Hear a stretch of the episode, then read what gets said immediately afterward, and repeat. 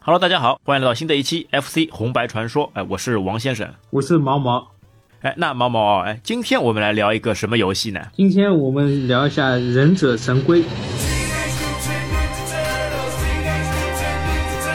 Teenage Mutant Ninja Turtles. Teenage Mutant Ninja Turtles. Turtles in a nutshell. 啊，那那句口号你还记得吗？叫那个卡哇邦嘎，对对对，哎，非常熟悉。哎那个《忍者神龟》啊，这个游戏啊，它其实是从那个动漫这边来衍生过来的啊，它是先出了那个漫画，之后又出了动画，啊，最后啊又变成那个改编成游戏。包括其实像现在哦，很多这个那个 PS 上的游戏或者 Xbox 游戏上仍然有它的身影，就是这款大名鼎鼎的《忍者神龟》。是的，你还记得你是先看了漫画还是先打的游戏啊？我是先打的游戏。哎，哎一样比较类似的哦，因为它这一款那个漫画嘛，其实是在那个一九八四年的时候，美国幻影工作室出品。它其实是什么呢？ 那个时候就有两个宅男嘛，哎，自己宅在家里看看肥皂剧什么的，然后呢突发奇想，两个人决定哎，把这个故事啊画成那个简装版的那个漫画，然后出版。它是由那个凯文·休伊曼和那个伯德·拉特共同创作。他们当时开发的那个漫画版本嘛，其实还是黑白的，就没有彩色的。嗯，哎，而且之后啊，在那个一九八七年的时候啊，把他那个漫画嘛改变成那个电视动画版，哦，那个哎还很有名。这个有印象吗？嗯，哎，那个时候哎，那个那个动画动，那个忍者神龟的那动画片个对对对动画，电视上看的那个动画片，哎呀，那个时候记忆还是非常深刻的，特别是那个哎那个大反派主角那个史史莱史莱德，对，你还记得吧？这四个那个小乌龟，他们是怎么变成现在这样的英雄的呢？他们是怎么那个成长的呢？呃，好像是他们就是一个老鼠人老师，然后好像用化学物质吧，把他们变成了这个哎，好像是他偷了什么那个药水，人家那个生化武器，哦呦，那个时候就有生化武器，对对游戏里面有生化武器，然后改变他们的基因，让他们突变，对吧？哎，有那个有没有像那个 X 战警呢？呃，通过一些基因突变，呃喝了一些药水，基因突变，对对对，或者更加类似于那个美队吧，对吧？他也是打了什么那个超级战士的血清嘛。嗯哎，这四个乌龟也 是的，因为他这个故事啊，主要就是讲述了在那个纽约纽约市的一条那个大街下的那个下水管道里面嘛，对的住着四只那个功夫高强的那个忍者神龟和他们的那个老师斯普林特老师，嗯，对吧？他是一只那个来自那个日本的那个超级大老鼠，好像是空手道老师是吧？反正是一个大师，他好像是就偷出了药水，然后不慎呢好像摔碎了，然后把这个药水嘛就流入到那个下水道了，正好被四只这个小乌龟嘛所吸收。然后因为它这个药水呢是有一些那个基因突变那个能力的，嗯呃，从而使四只那个乌龟嘛迅速长大。这个好像在之前那个动画片那个介绍当中就有的呀，哎，迅速就就长大，嗯而且长成那个不同嗯不同风格、不同性格的四只乌龟。嗯，但这个因为这个老师嘛，他原本其实是人，但因为他也碰到这个药水嘛，他反而反哺回去了，他变成老鼠了。对，他们这个漫画的一个目的嘛，就是为了那个保护城市家园。他们同那个狡猾的，史莱呃，德前，面说的那个史奈德，嗯史奈德还有什么子龙帮一些那个神秘且训练有素的那个忍者，因为他主要就是忍者嘛。斯普林他本来也是那个忍者大师，嗯，哎、主要是围绕这个忍者呃展开殊死搏斗。是的，其实再说回到游戏啊，就这一款游戏，我们我们之前说的那个老四强嘛，它都是那个碰一下就死掉了。这一款游戏特别了啊，它是有血槽的，就你对碰一下它不死的，你一定要把它血槽全部耗光是的。啊。在这个上面，是不是你有没有感觉可能会不会这个难度会有所降低呢？因为不用再一碰就死了嘛对，的，对的，对吧？你最起码还是有那个十几个、二十个血可以撑一撑。对，嗯难度降低了，我觉得。像其他的绿色兵团一些游戏，什么一碰就死，相比之下，呃这个可以 可以打很长时间了，可以玩很长时间。哎，可以多活多活一会多儿一。会儿，对，哎，但其实说回来啊，虽然说它的那个血量是变多了，但它那个游戏那个可玩度啊，还有这种配合上面啊，或者这种技巧上面啊，却有很大的一些变化。嗯，对于这款游戏来说，我们那个印象最深刻的呢，就是那个第三代曼哈顿计划，哎曼哈顿计划，那个英文也也叫那个 TMNT，对吧？哎，很多那个游戏场景里面都能看到这个这个这个称呼，对吧、嗯 t m n t 因为第三代呢，它其实是整个忍者神龟系列当中啊，就最成熟、最完整的。是的，整体游戏它那个操作方式，按两个键嘛，A 键跟 B 键，对吧？对一个是发那个武器，哎，然后呢跳起来就飞腿一样的，飞就腿跳飞对，跳起来然后踢腿，啊，跳起来踢腿，它就又多了一种那个战斗形式。嗯因为像原本那种游戏里面嘛，它基本上来说就两种形式嘛，一个嘛就是开炮嗯，或者刺刀，要么就是对跳啊，跳通通过那个跳起来再再飞腿。嗯，除了跳起来飞腿之外，还有按下，同时按那个就刀，然后是挑，就挑起来，把把敌兵挑起来，可以达到事半功倍的作用。哎，直接下调对，下下挑。我本来砍刀的话要砍好几下，一个就下挑一下挑一下，啊！本来是砍两砍砍两刀，一个士兵普通的士兵是砍两刀，然后下挑的话就挑一下就可以了。哎，一下就解决了，一下就解决只要把它挑起来，挑起来，从头上挑过去，这个兵就直接玩完。对，还有么就是放大招。哎，其实我们可以从那个它的那个背景历史嘛，我们再来回溯一下。其实最早的时候呢，是那个在一九八九年的时候呢，出现那个《忍者神龟一代》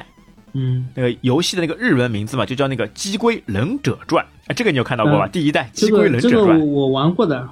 玩过的。它形式像 A R P G 形式，它开一辆哎，开对一的，辆忍者神龟他们一辆车，啊，他的车对他只要封什么呢？他分那个大地图跟场景地对图场景地。图你说的那个开车嘛，就是在大地图上面，就是去寻找那个寻找那个路口的过程当中，寻找那个场景地图的那个过程当中，嗯，对吧？他有的时候呢是可以跑，或者是从那个下水道那个管道里面钻出来，然后跑到另外一对个。的对的。其他还还有些什么？你还记得？啊一个是开开车开到一个路呃洞口，然后它就是到洞口里里面去，啊，另外一个另场外一景个场景，啊、对，他就是通过那个大地图嘛，到另外一个场景。那个那个场景呢，就是叫那个游戏场景。这个里面呢，就像那种横版的那个那个过横版关一过样的关了对的啊，通过你的小乌龟哎、在里面去杀敌。对，但这款游戏呢，当中呢会有一些那个解谜成分，嗯比，如在第二关的时候啊，一定要你通过那个机关破坏那个机关才能过关，要不然你还过不去。相对来说啊，这个难度啊还是比较大的， 哎没有一些耐心的那个玩家，估计哎、玩不下去的。嗯这第一代你有通关过吧？呃没有，呵呵呵哎、这个这个还是非常难的。嗯而且你还记得吧？它这一第一代啊，它是只能单人玩，嗯没有办法双人玩的啊、呃但是你可以在那个单人玩的过程当中嘛，选择其他的那个小龟，嗯就等于四个乌龟嘛，可以切换你可以随时切换。嗯，但我记得我当时打这一款游戏的时候，最那个印象深刻的是什么？就一定要选那个拿棍子的，嗯，呃，拿棍子，因为它棍子长呀，它打起来比较方便、对啊太弱其他几个那个武器加成就没有那么、嗯那么厉害了。棍子比较长，打起来呃攻击距离好像比比较远第一代其实你还知道吧？这一代嘛，它其实也是可以跳关的，啊、哦，在那个标题画面嘛，点击那个选择键，啊、然后再按，按几下呢就是跳几关。哎，还是这个还是比较方便的，但因为它那个本身难度非常难嘛，嗯就算你跳关过去了，其实打起来还是并不是很方便的。嗯啊，那接下来就来到那个一九九零年的那个《忍者神龟二》这一代，你有什么印象吧？画面我有一个印象，就开头画面啊好像是一幢大楼，什么忍者神龟四个都跳过去了，呃，跳到一幢楼楼上面救那个新闻记者，哎、那个 Apple 里啊，对，其实像第二代呢，它也是从那个街机版当中去哦改良过来的，而且这一款呢，它就奠定了那个该系列那个横版过关游戏的方向，因为游戏中的那个打斗嘛还比较成熟，而且它就从这一关开始嘛，它有了那个哦就组合键，就跳起来飞腿那个招式，就从这这个里面就开始出现了。嗯，那更加逼真了，而且呢，这一代当中呢，它也有那个有一个比较无敌的一个绝招嘛，叫那个跳劈。嗯，不知道你有没有印象，比较类似于第三代的那个绝招嘛，但它是那个跳劈，哦等于是跳起来以后一刀一刀，哎，这个杀伤力还是非常厉害的。基本上来说，就一下嗯，一下就可以把敌兵给干掉。啊，主要第二代其实很多场景嘛，就是照搬了那个街机版里面的一些场景，就打起来还是非常有感觉的。但是基于那个游戏性能嘛，FC 的游戏性能嘛，很多的那个过关动画或者是一些那个场景的细节嘛，都会被那个砍掉。嗯，啊，但这个呢，它也是用那个选光方法的，啊、又开始一大串的，因为它也是那个 Konami 出品的嘛、k o n a m i 出品大家知道的呀，肯定会有很多这种秘籍。它在美版里面啊，在那个标题画面输入那个下下下下下，输入那个五个下，啊，五个下七个右，然后再 B A 再按开始键，哎、就可以选关。那包括也可以调人啊，调人一样的也是在那个标题界面嘛，上右右下下下左左左左左 B A 再按开始键，之后就会发现呢会多了十条命。就从三条命变成十条命。哦，哎，但但好像这个游戏难度，我觉得变成十条命也不一定出得了关呀。嗯，对的，哎，那接下来就是我们今天主要来说的那个《忍者神龟》第三代，它是在一九九二年出品的。哎，那我们要问了，之前说的对吧？《忍者神龟二》是街机上移植的，那这款《忍者神龟三》是不是也是街机上移植的呢？其实这一款啊是在 FC 上面独创的，并不是街机上面移植的哦，所以才有了后续后续的这个《忍者神龟》这个经典之作。它是完全按照 FC 上面的那个性能机能啊所特别开发的一款游戏。我玩的最多的就是这款，对的，大多数人玩的最多的就是这款，因为它那个操作方式嘛，除了前面第二代的一些延续，它还可以挑人，就像刚刚说的，哎，直接一棍子把人挑走。嗯，而且呢，它还会有那个大招，你还记得大招是怎么按的吧？大招是 A、B 同时按，哎，对的，同时按。它其实呢也不一定是同时啊按，它其实有有个那个优先级的啦，就你先按那个跳，然后在零点二秒之内呢再转成那个 B，再转成武器键。哎，然后这个大招就能发出来了，保命的这个大招绝对是保命的，对吧？很多人当你围过来的时候，你光靠那个棍子、光靠刀去砍，跟砍不过的时候，就来一个大招，嗯，就可以把一些小兵啊就直接，只要是碰到这个大招的范围、大招范围之内碰到的，哎，全部都秒杀。但是大招伤血的，对，大招呢也会伤血，只有用到就是还剩一滴血的时候就不伤血了。哎，最后一滴血。但你想想看，这个也是非常危险的。你本来就最后一滴血了，如果轻轻微微随便有人没有注意碰你一下，或者你这个大招没有按出来，那你就一脚去了，就直接挂彩了。对对对，而且这一款呢，也它也就当当你死亡以后嘛，你也可以再一个选人的，嗯，就死了以后你可以重新选那个选其选他其他那角个色队友。嗯那你那你来说说，哎，你最喜欢是选哪个角色？先来说一下好了，总共四个乌龟对吧？哎，哪四个嗯乌龟？它们分别是什么名字？然后使用的是什么武器？啊，就是第一个就是莱昂纳多·达芬奇，他用的是刀，哎，大刀就武士刀、武士双刀。哎，你记得它，因为他们不是会区分那个不同的乌龟的嘛？除了那个武器嘛，还有一个就是那个头带上的那个颜色，或者是腰带上面的颜色。哦，哎，里安纳多这个是用的什么颜色？莱昂纳多是蓝色吧？哎，蓝色，对的。而且他是整个那个四人小分队当中的那个领袖嘛，他是那个 leader。哦，对对对，哎，这个在那个漫画里面跟动画片里面都有说到，哎，他是大哥嘛，对的，他是整个成员里面的大哥嘛。嗯哎，那下一个老二，老二你记得是谁？老二，老二是那个拉斐尔。啊，老二是拉斐尔，老二是拉斐尔是用的用的是叉子，它是红色的、哎叉子红色的头带是吧？，对，红色的，呃，老二他这个呢拉斐尔呢，他那个性格呢比较暴躁，嗯呃，他那个好像是那个武力呢，好像是在当中呢最强的，嗯，但是因为那个性格比较暴躁嘛，所以他成不了那个领导人。之前我记得在最近啊，好像有一个专门的那个三 D 的那个动画片啊、那那个那个重置的那个动画片，这当中啊就是说的那个拉斐尔他不合群，最后导致整个团队嘛有些间隙。后来通过那个大哥里昂纳多和其他小伙伴的一起共同努力，哎、再重新把这个成团。那大家知道，在成团以后，这个整体的那个团队的攻击力就暴涨呀。是团结就是力量嘛。哎，团结就是力量。哎，其实说到这个拉斐尔这个叉子嘛，可以多提一句，他那个叉子呢也蛮有趣的。哎，平常时候好像这个武器不大、不不会太多看到的，一个叉子。攻击距离好像比较短啊，看上去。啊，它其实这个叉子呢，它那个在中国古代嘛，叫叫那个铁尺，很多那个什么县衙里面，县衙里面他们那个那个武器嘛，就会拿拿这个。之后呢，就改变成那个叉子了。它其实有个非常好的功能嘛，它可以如果比如说对方是用剑或者用刀的嘛，它可以很好的把对方的这个武器嘛，哎给那个锁掉，因为叉子等于是三叉戟一样的嘛，化解掉啊、可以直接把人家的武器嗯给哎就卸掉人家的武器哦，啊、那接下来，那你来说说一下老三是谁啊？老三老三米开朗基罗，然后是啊，米开好朗像基罗。是对橙色的头巾吧，橙橙色的色头巾用的是双节棍，哎呦，双节棍，哼哼哈嘿，快使用双节 棍！而且他他这个呢，米开朗基罗呢也比较有趣，他是那个整个漫画当中哦，那个搞笑担当，呃，很多有趣的事情啊都是他来那个做的，他比较滑稽。哎，你还记得吧？在这个漫画当中嘛，啊他最喜欢吃的那个食品是什么？呃，披萨，哎，披萨，他最喜欢吃披萨，而且呢，他喜欢玩滑板，又喜欢吃披萨。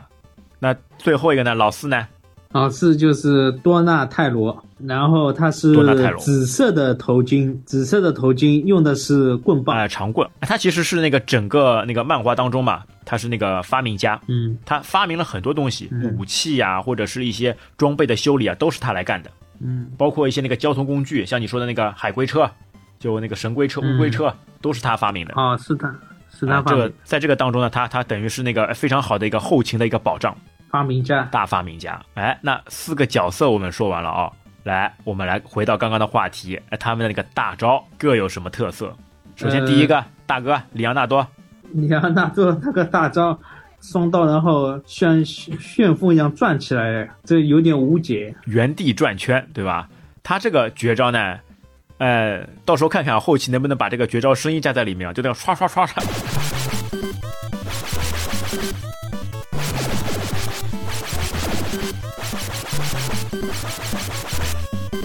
啊、他只要站好位，像一个站桩陀螺一样的，哎、开始开始自旋转，然后只要对的在这个范围当中呢，对吧？上上面一点，下面一点，都在他的攻击范围当中的，就全部可以瓦解。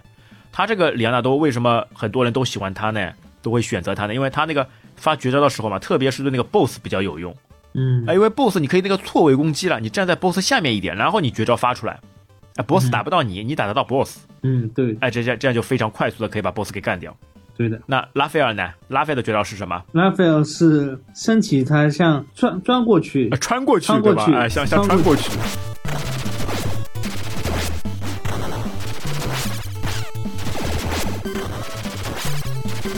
就像一个那个就钻头转对头对一样的，像地底下那个转头一样的，像钻头一样吱哎，直接转过去。而且他拉斐尔他这个绝招呢，在那个打 BOSS 时候呢也有加成的，等于是你可以来回穿了，因为他的那个钻的那个速度范围就那个距离会比较长。嗯对吧，它不像那个老大那个大刀，它就是在原地的。但它这个穿过去呢，哎，穿的那个有一段距离，你可以比如说你把那个 boss 嘛放在当中，那你穿过去，从左面穿到右面，接下来就还可以从右面再穿回左面，就来回穿了。嗯哎，那个时候你记得记得一个街霸，街霸里面不是有有个警察嘛？警察也是那个绝招，嗯对吧？的，这就是拉斐尔的绝招，嗯还可以反复穿。嗯，那呃，老三米开朗基罗你看基罗是蹬他的绝腿，招， 把腿蹬腿蹬往蹬腿往上，跳，哎，双蹬腿往下上跳蹬，腿，他这个他这个绝招很有趣的，他会有一个那个前导动作的，就是首先往下面一撑，往地上一撑，然后一哎、撑弹起来，用 脚往上弹起来，对哎的、，用脚去那个弹，就打打人家。挺滑稽的。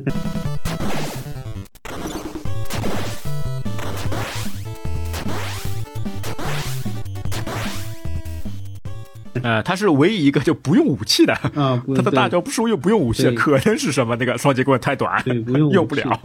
大招里面用不了。呃，那么那个多纳泰罗呢，拿棍子的，多纳特拿棍子往往前卷，哎，就滚滚过去滚嘛，过像去，把身体绕成一个一个圈，然后啪啪啪滚过去，最后一下把棍子给打出来，啪的一声。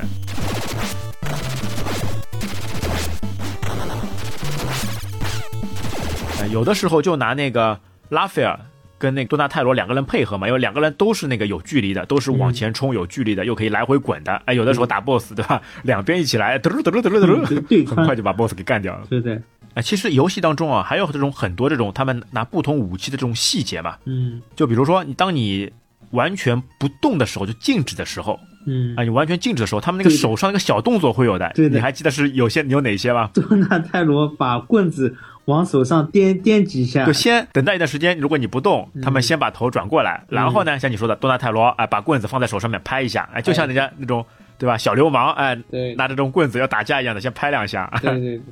这还是细节做的很有趣的。那其他的呢？还有踮脚，还有踮脚，踮脚是那个老大呀，里昂纳多呀，啊因为你知道刀啊，刀在手上面你不能拍的呀，你不能拍手对吧？啊对啊，又不能做其他动作。 对对啊，他只能踮脚，哎，一只脚踮踮。对对，你里面有很多诙谐幽默的地方，其实对呀、这个因为动画片嘛，就是老美做的呀，老美就很喜欢这种诙谐幽默。那接下来那个拉斐尔，拉斐尔不是拿叉子的嘛，他就把叉子在手上这个转圈玩呀，对对对啊、就像人家玩那个左轮手枪一样的，他把叉子啪啪啪哎在在在手上转转圈，对对，这个还这个这个、这个也是比较有趣的。那那个米开朗基罗呢，拿那个双截棍的呢，拿双截棍好像也是拍吧，也也是拍在手上拍几下，双截棍嘛，双截棍嘛小武器啊，就小武器嘛也也是在手上转呀也，是他把双截棍的在手上那个哎、转一转呀。啊呃，这些细节啊都蛮有趣的。嗯原本的漫漫画嘛都是老美来做的嘛，那当中很多这种诙谐幽默的场景，哎、都是那个历历在目，他都做到那个游戏元素里面了。哎，你还记得还有很多这种什么比较有趣诙谐的那个场景那个现象 吗？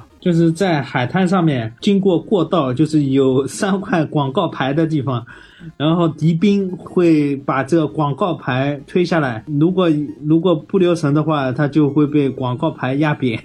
就是看上去有哎，点对，这个就非常有趣了，非常直接把有趣你压扁。压这个好压像压也是扁在第三代当中啊、在第二代当中还印象不深刻了，好像有可能会有，就不多。呃是在第但是三这代个里面元素啊，在第三代当中啊，对就的特别明显了。对的呃，我就有这个在第三代当中嘛，这个嗯就这些场景嘛，就非常多的，哎比如说你广告牌压下来，把你压扁，直接就变成一个纸片一样的扁平，嗯或者它有什么呢？它有那种铁球，啊，对铁球哎、 就大铁球会滚过来，滚过来也可以把你压扁。也会压扁。对， 还有就还有就是经过一个窨井盖，窨井盖，然后不小心就掉到窨井盖里边去了，然后掉下去，哎，biu 然后只空半空中剩一个龟壳，哎，对对对对 对，直接龟呃龟壳在上面，然后有有一排文字说出来，哎呀，这掉下去了。嗯，这很诙谐幽默的。哎，很会写文。然后虽然说你是可以伤血的嘛，但有的时候呢就比较无聊，对吧？我们作为玩家，反正血多嘛，就一直站在站在上面不走， 就看到它不停的往下掉，往下掉， 不停的把从壳里面拖出来。还还有在这个大桥这个附近，用用手拉着，哎，悬崖这边，对悬崖这边，就时间长了就掉下去了，就对做的哎，就掉下去，嘟嘟的一声，对吧？哎，很有趣的那个音效，我觉得也是非常那个增加那个游戏感觉的。对或者有的时候你会自己跳下去，哎，更有甚者，我跟你说是什么呢？就那个发大招的手，像叉子嘛，发大招的手，它不是会穿出去的嘛？嗯哎，一穿穿过头了，穿过头 没有直接掉下去了。对的，哎呀，这一些那个场景嘛，就还是蛮有趣的。嗯，啊，其实说回他们的名字哦，哎，你知道他们为什么会起这种哎利亚纳多、拉斐尔、米开朗基罗跟那个多纳泰罗吧？好像都是文艺复兴时期一一些大家吧，大家的名字，你看达芬奇、里昂纳多，哎呀，嗯哎，这好像是他们，是不是他们那个斯普林特老师啊？他比较有文化 对，专门起了在意大利那个文艺复兴的哎这些大师 给有他有们起名。有可能 的。还有就是里面的几个 BOSS 也是很丰富的，里面 BOSS 有很多，有有鳄鱼人，有猪头人、犀牛人，还有老鼠人，啊，最后还有呃机器人、机器人是那个克朗，哎，克朗就是那个外外星生物嘛外，星生物，对，哎，一一团一团像那个脑子一样的东西，但是控制一个比较厉害的机器人。在机器人肚子里边的，还有嘛史史史莱德嘛还会变身的，到最后啊、变成那个超级史莱德，超级史莱德，对。对，因为第三代呢，它为什么要叫那个就副标题是那个曼哈顿呢？因为呃它这个剧情啊，我们来那个回回顾一下。说到这个剧情啊，前面还能再说一下，在你那个标题选择界面嘛，你能看到其实三个选项，对吧？一个是 EP，一个是二 P，然后后面有个 A，、和再下面呢有个二 PB，哎，这个你知道是什么区别吧？呃，这有什么区别啊？我之前跟你说过的，你忘记啦？哎，它其实是有个内内卷模式，就两个人可以互相相互殴的，就可以互相对打的。哦，哦，对的，我就想我起来打了你是你伤血，对对对对的，你打我也是我伤血的。对的，这对的个对的，我觉得这个可能是就就就是为了你要下一版本的那个《忍者神龟四》的那个机龟对打而做准备的 啊、如果你选了那个 A，就就可以相互伤害，特别是这个什么呢？当你这个最后一滴血的时候嘛，发大招。哎，发大招就人嗯家就一直持续发嘛，人家是伤不了你的，但是队友可以呀、 哎，你发好以后，队友啪的一嗯下，啪你来一下你就死掉了， 是不是非常悲悲 惨？哎，没有给没有被敌人打死对，对被自己的队友打死，这个猪队友真的是。对的，哎，那其实说一下那个第三代那个剧情啊，就他们呢是在那个四只乌龟嘛，在那个佛罗里达那个海滩上面度假。哎，突然之间呢，电视里面传出了，因为他们那个他们那个朋友嘛，就那个记者对吧？Apple 那个在做记者嘛，在那个电视上做访问嘛，突然之间被那个史奈德绑架，然后呢，他把那个曼哈顿群岛，就是在纽约的那个曼哈顿群岛嘛，他那个嗯直接从空中嘛升起来，就飞到半空中了。哎，我觉得之后的那个对吧？那个那个复仇者联盟里面，哎，那个升起那个那个岛屿的，是不是从这里也仿仿过去的？哎，有没有可能嗯 嗯，有可能，是打是打奥创那个？哎，对，就是复联二打那个奥创那个，他们不是也把一个整个岛屿全部都升起来吗？嗯我我觉得就是可能哎仿造这个忍者神龟里面这个剧情。啊，接接着嘛，他们就一路从那个海滩打过来，就第一关嘛，就是在海滩里面打；第二关呢，就是在那个海中啊，然后到第三关呢，是他们跳到那个潜艇上面，开着那个潜艇嘛，就离开那个呃自由女神像，哎、前往那个金门大桥。嗯，啊，后面第四关就是在大桥上面，哎，很很多那个大桥上面不是有很多窟窿洞嘛，就对会掉下去的。啊，接下来第五关嘛，他们就坐那个汽艇，就那个飞行汽汽艇飘往那个悬浮在空中那个曼哈顿群岛。嗯哎，到了岛上啊，就没有比较有趣的，因为我们知道纽约嘛，哎，比较 有名的就比较比较臭名昭著的几个嘛，一个是就纽约的地铁，哎，非常破烂的，还有一个就是纽约的下水道，哎，它这个两个场景呢，在那个第五关的地方嘛，全部都有展现。嗯那第六关以后呢，就到了那个研究基地。那第一次跟那个施耐德打，啊，之后那个施耐德他们第一次打好以后，不是把把施耐德给打败了嘛？施耐德就逃走了，上了那个克朗宇宙飞船。克朗嘛，前面就前面说的那个外星人。嗯，那最后的 BOSS 你还记得是什么吗？超级史莱德就是变身的，哎，他变身，变身以后变成超级史莱德，然后他们去把那个史莱德给给给那个击垮。那最终游戏结束以后呢，就岛屿落下，哎，一切又回归平静。嗯，就是我觉得放大招的时候。有点无有点无解，就是特特别是那个雷昂纳多放大招有点无解的， 威力很大的。放大招都是无解呀、但是你也要考虑到一个点，你的那个技巧行不行，你的手势行不行？那万一当中中断没有发出来，对，因为像这个游戏啊，就之后我们有看过人家那种打速通的嘛，就正常我们来打的话呢，差不多可能要一个小时嗯或者一个半小时，从第一关呢打到最后一关。但人家速通的话呢，这一关其实也是时间蛮长的，差不多要打那个二十多分钟左右。反正有有游戏是两是那个几分钟中就能通关的，那个比起来还是相差蛮大的。而且在这个上面呢，就你速通关嘛，它没有这种无伤的说这种说法的，因为它还是有那个血槽的嘛。啊、就基本来说呢，伤还是会伤的，就血还是会掉的。啊、但是差不多一命通关还是可以的，对于高手来说，一命通关还是可以的，但当中还是会伤血的。嗯，就里边的敌兵的种类还是蛮丰富的。啊、对，有而且有各种颜色，嗯而且各种每颜色种敌兵它都有不同的一些特性，对的，对吧？有一些嘛就直接出拳头，有一些是扔那种长矛，或者是长矛扔这种武器，对，包括像后期有这种比较厚实的，像牛头人这样的，拿个很大的一个水管， 嗯，啊、打起来还比较厉害。而且它那个设定也蛮有趣的，就敌兵嘛也可以把你给击飞，就一棒子可以把你击飞，嗯把，你打飞掉。对，打飞还蛮有趣的，你就就像那个趴在那个地上一样，趴四脚朝 天。在忍者神龟当中，你有没有什么印象特别深刻的一些场景吗？印象特别深刻的，我先跟你分享一点，我我有一个印象特别深刻的，就是和那个，就他有一关不是和那个第四关还是第五关，嗯，跟那个机器神龟打，哦，对吧？的这个你有印象吧？哎，跟那个机器神龟，他那个绝招也比较厉害的，就到到处穿了，他会把身体变成一个像陀螺一样的，哎，直接到处穿。这个对我来说是比较印象深刻的。这个机器神龟那个威力还是比较大的。那你呢？你有什么印象很深刻的场景吗？有一个就是犀牛人，还不是哎也不知道猪头人，就是打到在潜艇上打到一半，潜艇上一个棍子拿铁的管子，它会拆下来，然后它会直接接掰下来哎搬当它的武器来打啊当武器打，这个场景也是非常印象。也挺真实的。本来是赤手空拳，看到打不过了，直接操家伙，啊，拿武器对再跟他们打。那前面还说到了那个那个在 FC 上面的那个忍者神龟，那还有一代嗯是一九九三年出版的那个忍者神龟格斗版，就那个鸡龟快打。嗯，这个我觉得哦好像是整个 FC 平台里面嘛，就格斗游戏最经典的了吧？比较经典，印象还是比较深刻的。它好像比那个街霸那个可玩性好像还要厉害。嗯，因为因为街霸街霸那个时候好像是正版街霸嘛，它好像就只出过那个四人街霸，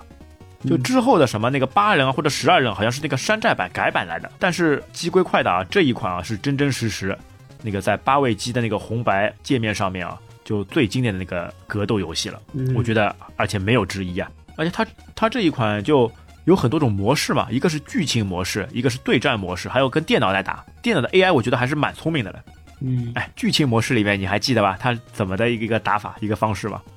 就是一个一个一个打呀。哎，对，好像所有的那个格斗剧情模式都是的，哎，就你选好一个选人，好然后一个从人第一关就一个对手一个个打下去。一个个打下去，对，但最终 BOSS 还是打那个施耐德呀我。就我就记得就是里边人四个神龟嘛，忍者神龟它是不用武器的，是徒手格斗。哎，对，虽然说他们不用武器了，但是他们那个每个人的招式嘛也都是不同，嗯而且这款游戏呢，就开创性的，我觉得还多出了一个那个快奔的一个操作，就可以你可以按直接按两下前，嗯，对吧？连按两下前就冲刺过去，嗯，对的，有有这个冲啊，刺，它其实就总共人物啊，好像有有有七个人，四个那个神龟，是个对吧？神龟里昂纳多、拉斐尔、米开朗基罗跟那个对的多纳泰罗四个四个龟，然后呢还多了一个他们那个帮手，呃，他们那嗯个那个便衣警察那个叫那个凯西，哎，他就是戴着那个戴着面具，然后手拿那个高尔夫球棍的，嗯，就这这个人。然后另外对，另外就就还有两个就反派，一个嘛是那个就那个喷火龙，就那个 hot hot hand 那个喷火龙，嗯，他是整个。就人物设定里面那个皮皮糙肉厚的呀，就最、 最坚实、血量最多的，但是就移动速度比较慢。嗯啊、他那个喷火就就比较有趣，对吧？啪一下喷火， 嗯，最后嘛就是那个大 boss 那个施耐德啊、施耐德那个绝招你还 我我记得就是他一个击打很很可以很快的快速的打击啊、就像快手嘛，就像街霸里面春丽的那那个无影腿一样的对无，影他腿就是变成手了，而且啊快会速被手。他吸过去，被他吸过去哎打。对对对对，差一点距离会吸过去。嗯我觉得这个四个神龟当中啊，最有劲的是哪个呢？是哪个呢？是那个拉斐尔。你还记得他有他有个绝招吧？绝招那个那个啃血，哦，他会啊啃他血会啃血，像街霸里面那个雅纵，对哎的对的，一样的，它会啃血。就其他乌龟呢，它会有一个那个背包，嗯就直接把那个甩出去嘛。他那他那个呢，就按照那个方式呢，就不是背包了，嗯就是直接冲上去啃血。 拉斐尔比较狠，他是一只吸吸血神 龟。最有劲，最有劲，他啃哪一个人呢？就啃那个 Hot Hand，、嗯就啃啃那条那个喷火龙最有趣，嗯因为他啃那个龙的时候嘛，因为龙基座比较大嘛，嗯就感觉你好像整个拉斐尔身体呢就抱在那个龙龙的那个身上，嗯而且那个龙头嘛，它是会抱着头的，嗯就看到它抱着头，你在啃它血，哎呀，这个最有趣，嗯特别像在那个鸡龟快打当中嘛，它还有一个什么呢？还有一个那个。就副武器加成，哦，就打着打着呢，它空中呢会有一个那个像补给补给箱一样的，会送过来一个铁球，嗯然后你把铁球拿起来嘛，还能再攻击对方。嗯啊，这个上面也是比较有趣的啊。其实这个《鸡龟快打》啊，也是自成体系的一款游戏，之后我们看看能不能就单独把它拿出来说啊。所以这一次呢，我们就简单说一下。嗯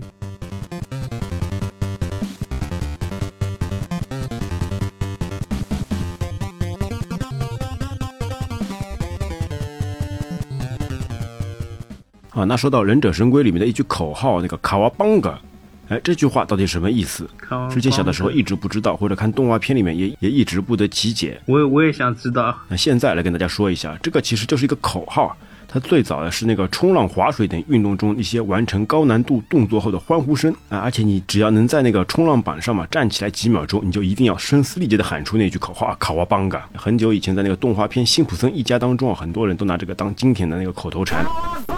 但忍者神龟嘛，他也是喜欢玩滑板嘛，所以他们的口号也是这一句“卡哇邦嘎”。说白了，这个就像一些朋友们当中那个打招呼的这种感觉啦，对吧、之后嘛，就演变成那个冲浪的行话，就像那个海盗们见面以后啊，就隔着老远要说一句那个“雅虎”，哎一样，对吧、它其实真实意义是没有的，就是一个口头禅，一个口号。这句口号喊过以后还是非常响亮的，给人带来那种耳目一新、呃精神一振的感觉。啊，所以在这个动画片里面或者是这个游戏里面，就成为四只神龟的经典口号。嗯哦，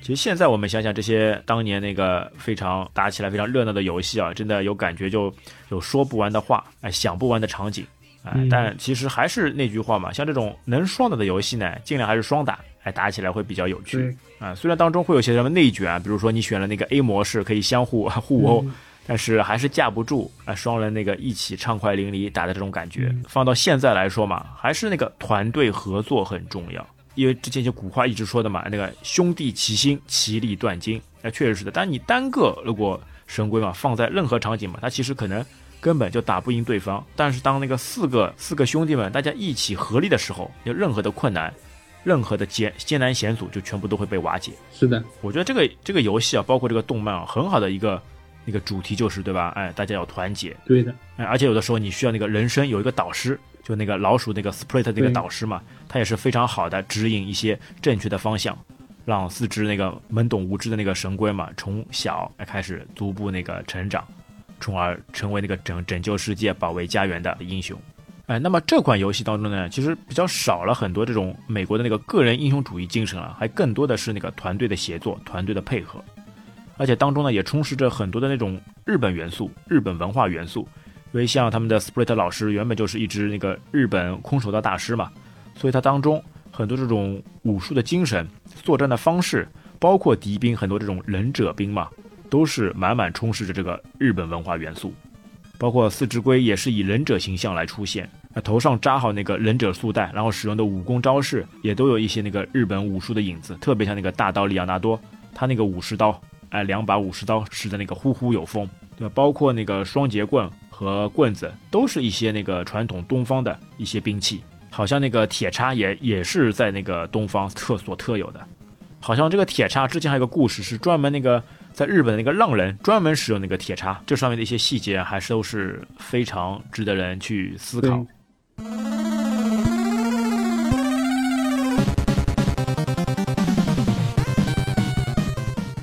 这一期啊，很开心跟我的毛毛谈了一谈我们儿时这个非常经典的《忍者神龟》。嗯，好的，那我们这期节目就到这边，感谢大家收听，我们下期再会，拜拜。拜拜。